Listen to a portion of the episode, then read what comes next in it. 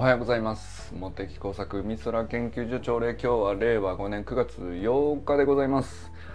台風直撃の朝でございます。もうすごい雨で。まあなんか幸い風はね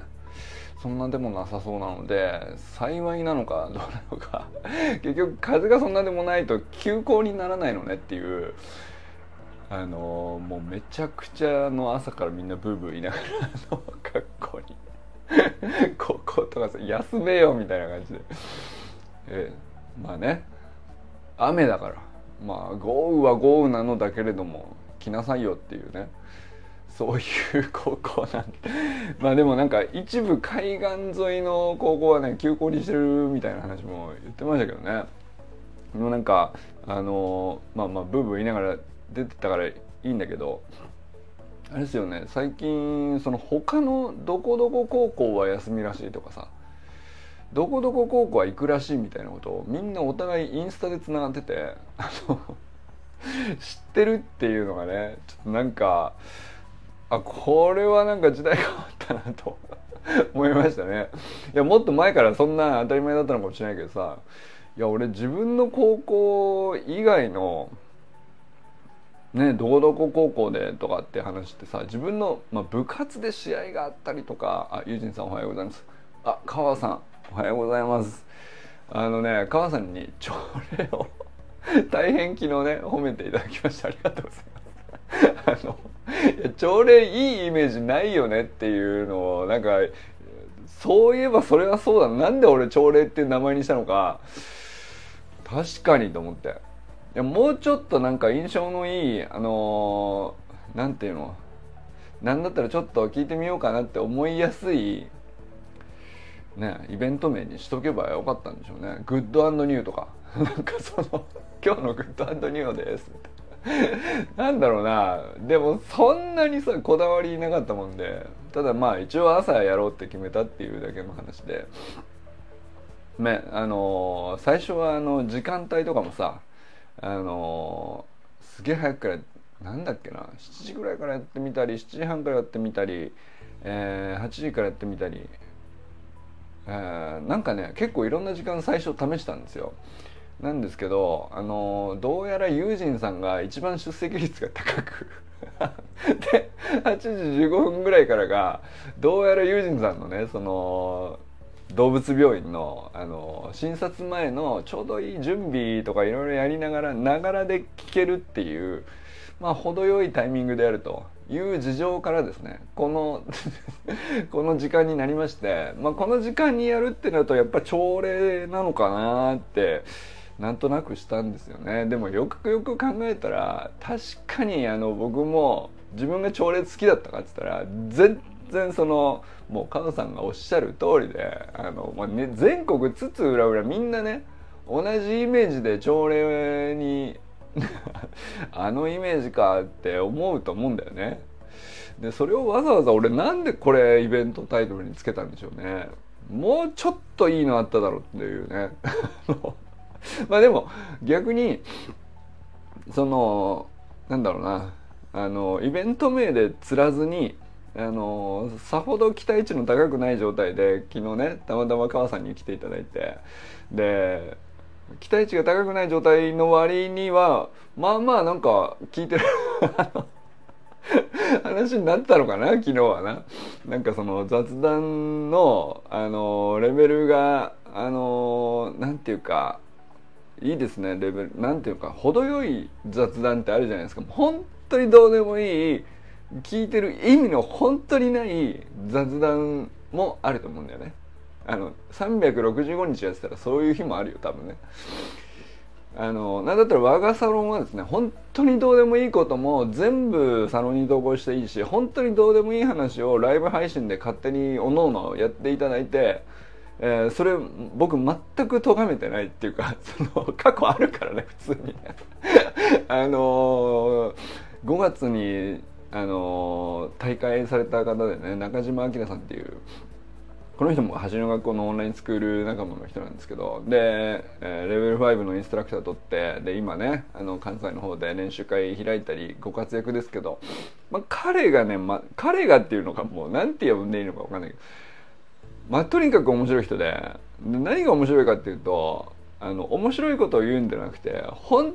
当になんていうか笑うしかないぐらいどうでもいいことを言うっていう。そのこんな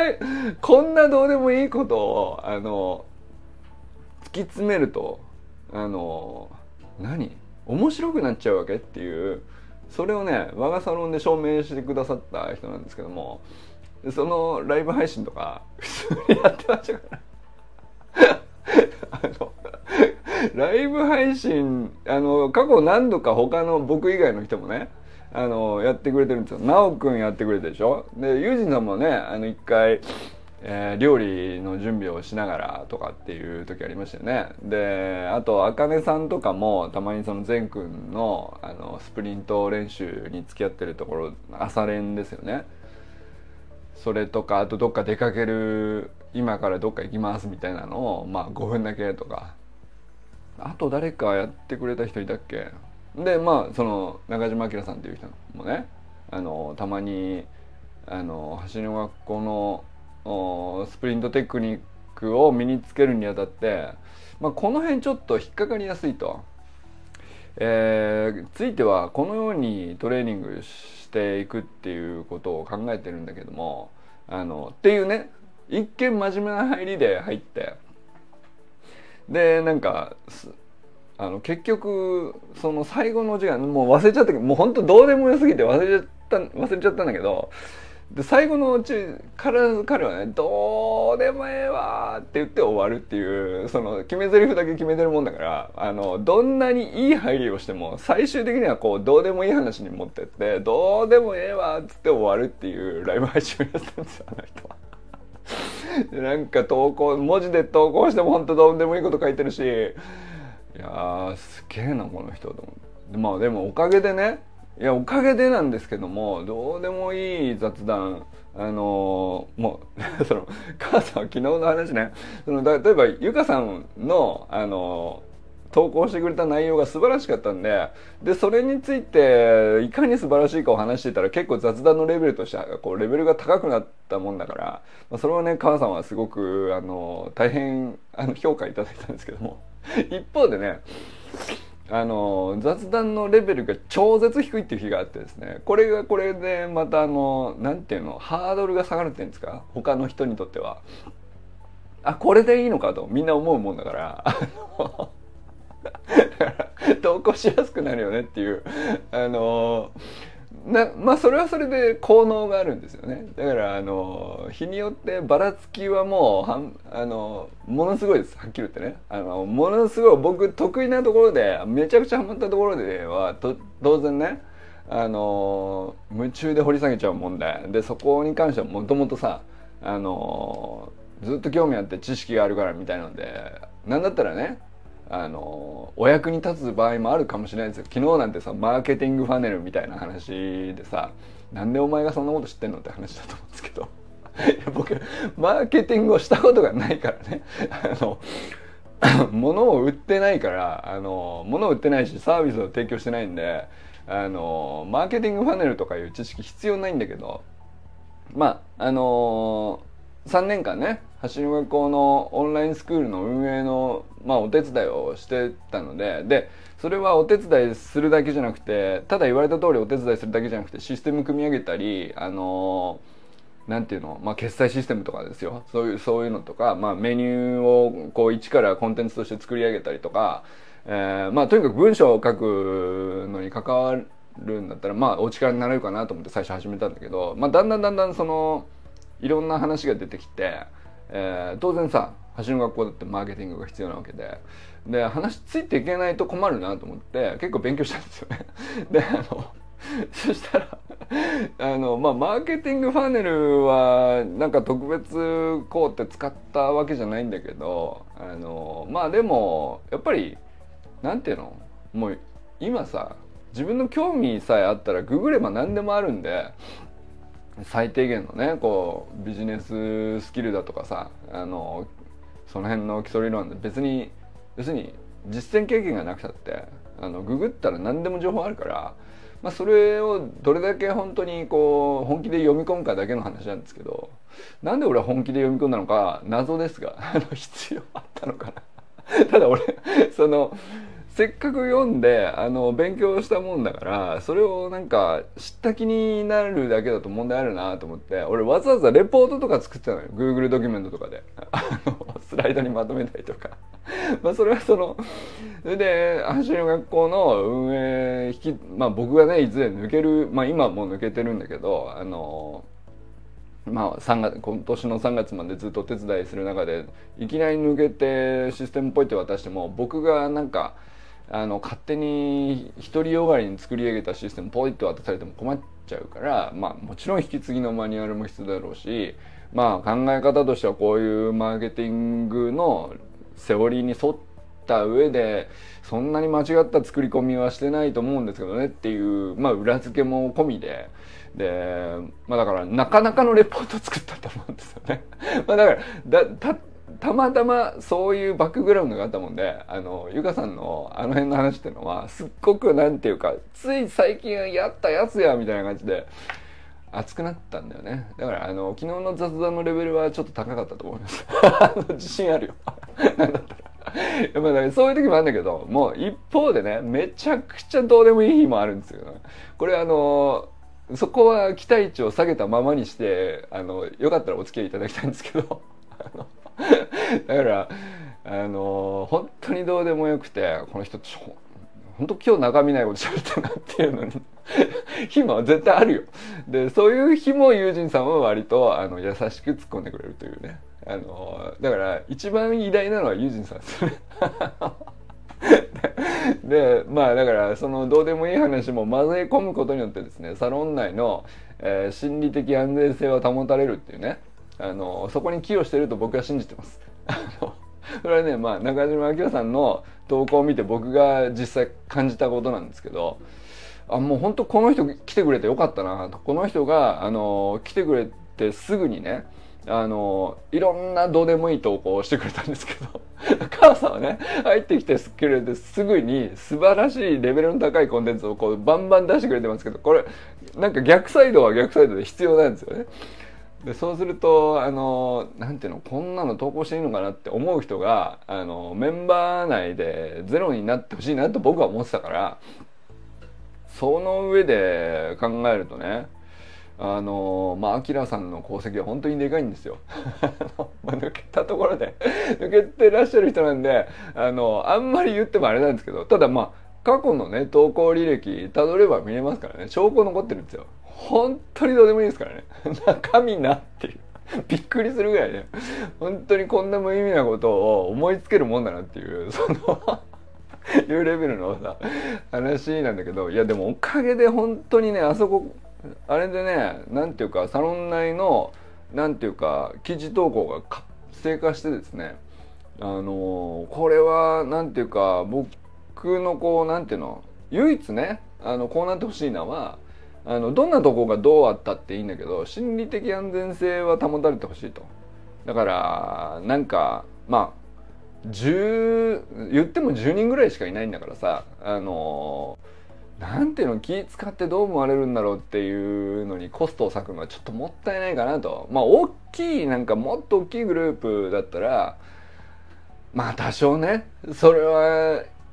どんなにいいアットホームなコミュニティだとしても100人超えてきたらさすがに例えば人の目気になるっていうフェーズあると思うんだよ。でも10人とかそこそこせっかくねこじんまりやってるから全員顔が見えてて顔と名前完全に一致してる状態で、えー、やり取りできているうちはですけど少なくともね。まあ、そしたら何ていうか言いたいこと言うしょうもないことを思いついちゃってもなんかこうコストなくそれを吐き出せるみたいな場所であった方が俺はなんか場所としてはねすごくいいかなと思っててでそれができるからこそ何ていうか結局何ていうの本当にいい記事もさ結果的には増えるんですよね。これあのーその最初からユージンさんの死生観とか倫理とか哲学とかそういうそのうんなんだろうな すごい自習分厚い自習ノートみたいなあのそういう局面もあったんだけどそればっかりだとあのそこまで熱入ってないですっていう投稿はしにくくなっちゃわないかなと一時期危惧したんですよ。あまりにもこうなんていうかあの最初のスターティングメンバーのさ熱が強すぎて後から入ってきた時についていけないみたいなもしねそうなるとまあなかなかあの、まあ、そういうところって課題だろうなって最初思ったんですよね。最初数ヶ月ぐらいですかね。全く心配なかった。アキラさんが入ってくれてから。そう。その手をですね。ガーン下げてくれたんでこの幅だったらいくらでも動いていいんですねってみんな思ったからまあ本当に自由に投稿されるようになってまあ多様性も生まれたしでだからそのお互いそのコメントに徹する人もいればさまあ読んでるだけっていう人もいますけどでも読んでるだけっていう人も結局なんか数ヶ月経つとなんかあのいろいろこう流れを把握してらっしゃるんだと思うんですよ。だからあのここっていうタイミングでこれどうっていうのをこう持ち込んできてドンって落とすみたいな昨日のゆかさんみたいなやつねそういうことがだからやっぱり起こりやすくなってるんだろうと思うんですよね。いやなんかだからあのまあだから僕のね朝礼のなんていうかやってる役割としてはですねあのまあこのどうでもいい雑談から、まあ、たまたま僕の得意分野ですげえこうあの夢中になってこう掘り下げちゃうみたいなこうハイレベル雑談みたいな回があるんですけどこの振り幅をできるだけ大きくしてこの範囲でみんな自由にやりましょうっていうこう議論とか対話とかのフィールドの広さをこう確保するみたいな。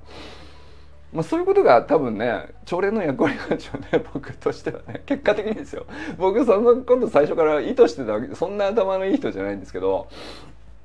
まあでも結果的には1年こうずっと喋ってなんだろうなあのそういう効能があったのかなと思ったりしますよね。だから本当にあのなんていうかねメンバーによってはさしばらくこの数ヶ月全然忙しくて全然こう顔出さないみたいなことだってあるじゃないですか。でだけどなんかあの毎朝一言ねあの「おはようございます」って言っとくだけで僕としてもさやっぱりなんかあのいてくれるだけで当然ありがたいっていうことはあの伝えておかないとねあのなんていうのかなその一言があるかないかでなんかなんていうの？3ヶ月後にこう大玉をこうボンと落としてくれるかどうかっていうのもなんだろうな。どっかで作用してんじゃないかなっていうね。気もしますしね。分かんないですけどね。あの何が良くていいか悪いかはあの意図してはやってないです。ただまあ1年ずっと喋っててこの雑談まんざらあの悪くないなっていうのは、まあ、一つは僕にとってなんですけどあの朝30分喋るとまあまああの1回10分ぐらいジョギングしたぐらいの感じで体が温まるんですよ。健康のためにやってます。僕自身の健康のためにやってます。で、もう半分はね、あの、もちろんサロンメンバーのそれぞれが気になってるって研究しているとか、あの、本当にただね、昨日こんなことがあったよの、あの、デイリートラッキングにしても、まあ、ユージンさんとか、ナオくんとか最近やってくれてますけど、それをなんかいやなんかそのまあいいねを押してコメントするだけでも全然僕はねあの僕の中ではあの収まっているんだけどなんていうか一言突っ込みたい時があるのよ。なんていうかあのユージンさん食事のなんていうかメニューの中身は今日やたら細かく書かれてますけどみたいなことにさなんかあのだからどうって広げたい話ほどの話じゃないんだけど今日はなんか目についたみたいなことを口で言っておくと何ていうかあの何て言うんでしょうね。ただのオンラインでこうちょっとたまたま Facebook 友達ですではなくてやっぱり本当にあの親友だなっていう感覚にいられるんでしょうね。多分そういうことを一言やるだけでね。またそれはそれでなんかあの付き合いオンラインの付き合いとしてはあのここまでやると全然こう見える世界が違うもんだなっていうかあのただつなたまたまフェイスブックでつながってるだけっていう人とはもうまるで違う付き合いになってるっていうのは間違いなくてこれはなんか僕の中ではあのサロンってわざわざねあのエリアをくくってあのやってる意味なのかなと。まあ、そういうのも結局心理的安全性に関わると思うんですよね。なんか言いたいことを言うとかあのまあなんだったら意見が違う時とかさ見解が違う時とかさ対立にならずに対話にするってすっげえ難しいじゃないですか。であれってその付き合いのこう距離感とかそういうなんていうかその言論群空間のこう心理的安全性とかもいろんな要素がすっげえ関わると思うんですけどよくわからないんですよどうやったらあのそんなうまく対話できるのかなんて。あので、まあ、めちゃくちゃコストをかけてエネルギーをかければあのぐっと我慢するとかねそういうコストをかければなんていうか対立にならずに対話でこうなんとか平和裏に話を進めるみたいなことはできるのかもしれないけどそのコストなしにもうちょっと自然にやりたいんですよ。であらかじめこう環境とか空間を育てておいてその空間の中ではあの別にグッと我慢するとかそういう感情とか必要なくて言いたこと言っても全然大丈夫っていう信頼感がありあのあ相手が全然違うことを返してきても全然大丈夫っていうそのそれを攻撃だと思ってないっていうことだと思うんですけどそれが心理的安全性の高さってどうやって育ったらいいのかみたいなのがねこう裏のテーマじゃ裏のテーマなんですけどまあだからなんでしょうねこう朝礼で毎朝何をやってるかって言ったらあの俺は敵じゃないよって毎朝宣言するみたいなことなのかもしれないですね結局ね。あのいや敵じゃないよって当たり前だろうということなんだけどそれを毎日言わないとねだんだんなんかどう思われてんのかなとかってなってもおかしくないですよね。あのそんなここのサロンのことばっかり考えてるわけじゃないんだからさあのそんなあのちょっとあの生活のごくごく一部であのほんの少しまああってもいいかなぐらいな感じで所属してるだけのことなんだからあの本当に心底安全だなって信頼するためにこう一生懸命相手のことを考えるとかってそんなコスト払ってられないじゃんお互いね。そうするとちびちび積み立てとくっていうのが結局大事なのかなと思ってねあの多分だから僕にとってはそういう役割があるのかなってなんとなく1年やってると結果論としてはですけどね思ってるところに川さん来てあのだから整ったところに来てくださった感じですよね。あの 1年かけて割と整ってきたなって思ってたところに川さん来てくださってで、まあ、川さんが持ってるその過去ね編集者としていろいろやられてきたこととか、まあ、走りの学校のオンラインスクールのメニューに関するこう研究の掘り下げみたいなのもそうですそうですけどまあ川さん自身のもともと本職として持ってるスキルもねなんかめちゃくちゃうまくはまってますからね。なんかね。だからお互い本当にここで会えてよかったですよねっていう状態にはなってるんじゃないかなと思いますね。そういう雑談を毎日できたらなとは思いますよ本当にね。はいということで、えー、そろそろ 挨拶して終わりましょう。もう毎日だからなんかもうね時間分かんなくなっちゃうんだけど最近ね。30分ぐらいにしとこうかなとは思ってるんです。宮さんお忙しいからね。はい、えー、川明宏さんおはようございます。今日もありがとうございます。えー、2日連続の常連参加ありがとうございます。あのまあ、校長の話よりも全然長いじゃないかというね。あのこれ そんなに長いのか君の話はという。いやもう本当にね短くした方がいいかなとも一時期思ってたんだけど、まあ、なんか自然に30分ぐらいで大体終わるっていうのがいい僕のリズムなのかなと思って、まあ、だからあのもちろんね小学校とか中学校とかの常連と違ってね出入り自由ですんであの友人さんはね診察室の掃除機をかけながら聞いてるのか聞いてないのか半分聞いてはいるけれどもぐらいな感じで聞いてくださってるということで、ね、まあなんかそれぐらいの話ですはっきり言ってね僕の雑談ですからねまあそんな感じでこうまああのまたねあのお時間ある時はお付き合いいただければ幸いでございます。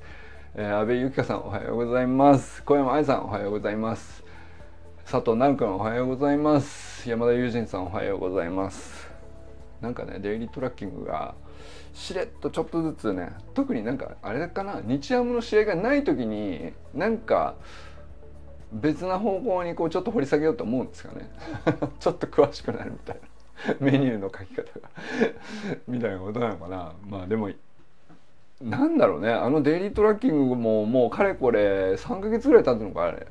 あのいや続けるもんですよね。俺なんかあの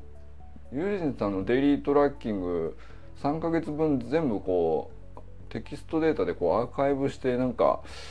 データベースとしてこう処理したらなんか面白い分析できるんじゃないかなっていうぐらいにはたまってきたよね。90日分ぐらいあるわけだからあのまあまあのなんか傾向とか。出そうじゃない？なんか今日の猫。あの8月は動物としては犬猫うさぎのうちどの手術が多くなりがちであるみたいな。その分かんないけど。とかねはい。えー、中村修平さんおはようございます。今ね沖縄にご出張なんだと思うんですけどあのストーリーズ見ましたよ。素晴らしいサイクリングで。あの 沖縄のスタジアムのところで一人なんか抜群の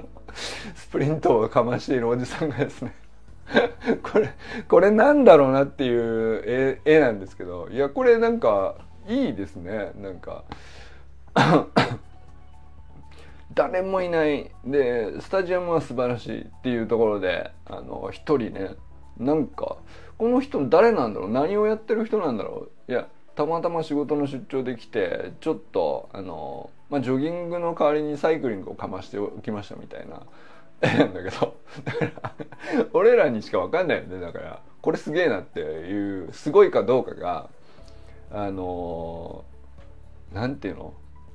オンラインスクール生にしか分かんないっていう絵だと思うんですけどね。いやでもなんか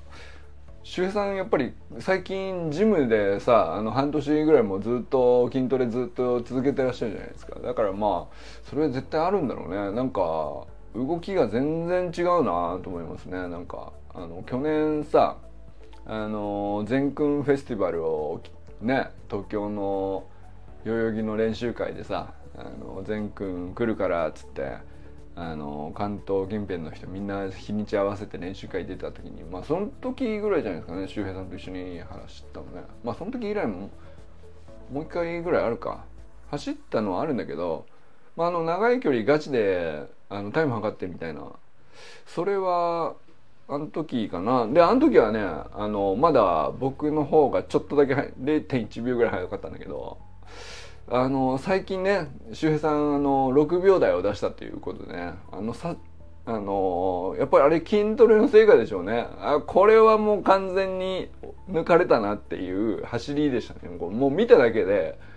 ああ自分より上ですねっていうのがもうもうパッと見てわかるっていうね。あのレベル5インストラクターも捉えて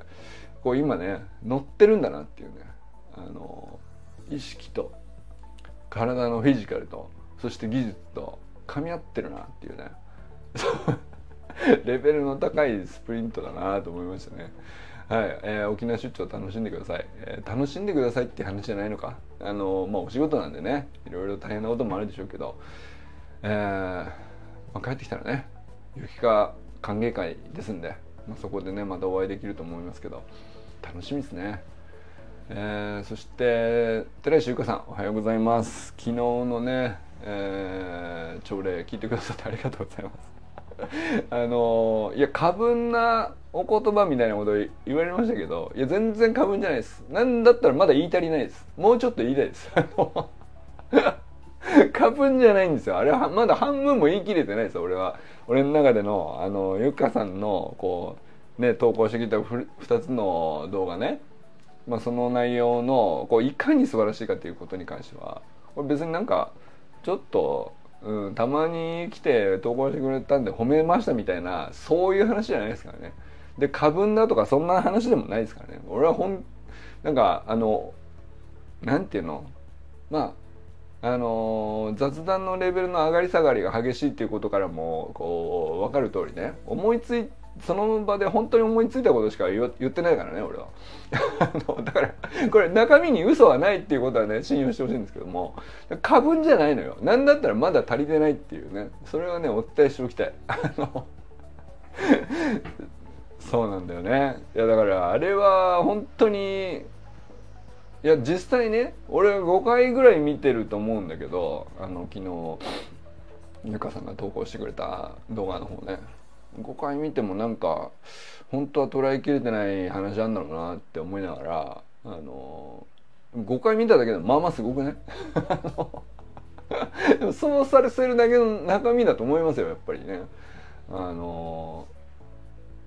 そのなんだマスターズの下りの方もそうだしチャット GPT の方もそうなんですけどまあトータルで2 3 0分いってない。だからまあ僕の朝礼にしたら1日分にしかならないんですけども。やっぱ濃さがね違うから。俺の薄めて薄めて毎日やってるんであの全然違うのよやっぱりね、まあ、でもなんだろうな。でも本当に思ったことを返したら喜んでもらえるっていう関係性になれてるっていうことがありがたいんですよね。あのまたねあの、まあ、今度のゆきかさん歓迎会の日はねあの残念ながら日程合わないっていうことだったんですけどまあゆかさんとはねあのちょくちょくやるでしょうから。倫理法人会もあればバスケもあれば、えー、あと何だろうな幕張の浜でねあのスプリントトレーニングオフ会っていうのがあのなんとなく、うん、そのうちあるだろうっていう萌弘さんとかさあの秋葉さんとかあの辺の人たちとこうまあそのうちなんとなくあるだろうっていうのがあるんでねでまあだから特に決めなくてもあのずっとつながってる安心感があるんであのただただそれはねそういうふうに楽しみにしておきたいなと思っております。はい。ということで、清水信之さんおはようございます。山本健太さんおはようございます。えー、森本あかりさん、全国関空おはようございます。ラグビーのワールドカップですね、次はね。バスケの次はラグビーですね。来たよ。あの、カン君の本番、あの、カン君が、あの、はしゃいでいい、あの、森本家のね、あの、森本家の熱はこれから上がっていくんでしょうねっていうのが、あの、最近だからラグビーのワールドカップ前回なんだっけ？日本でだよねあれ？あの毎回ねワールドカップの時だけにわかファンになるっていうの以外ではね全くこう知識が定着しないあの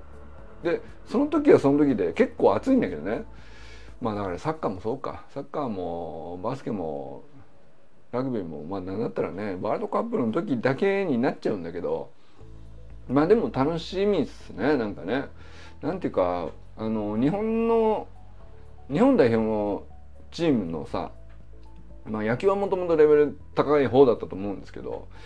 なんていうかもともと日本がなかなか世界では苦しいよねって言われてた分野の競技でもさなんていうの最近すげえこう前線するようになったり何だったらジャイアントキリングかましたりとかさあの結構な回数あるじゃないですか。あれってでもね何ていうかあの偶然じゃ絶対起こらないことだと思うんですよね。ああいうハイレベルな世界でさ。あの向こうだってさあのそこを目指してそこに全勢力を傾けて国力の全てをかけてやってきてるわけだから。そんなあの